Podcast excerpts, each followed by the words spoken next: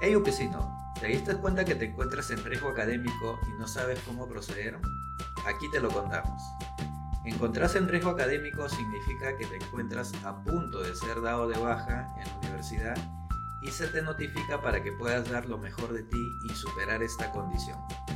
El estado de riesgo académico ocurre cuando estás a punto de superar el límite de ciclos establecidos para culminar tu carrera universitaria.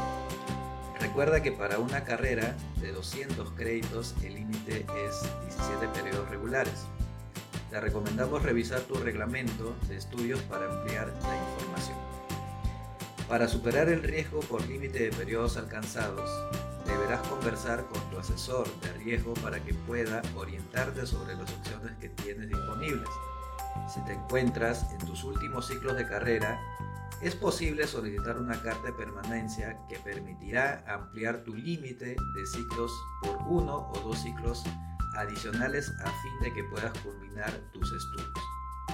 Ten presente que en este caso ya no tendrás margen de error, por lo que deberás esforzarte al máximo y culminar con los cursos pendientes de tu malla curricular.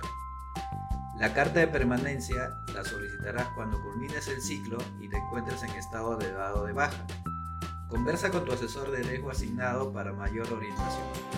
Te dejamos en nuestro canal un enlace al calendario académico, al portal de tutoriales oficial del UPC, al portal de los precios administrativos y a los reglamentos de la universidad para que puedas revisar.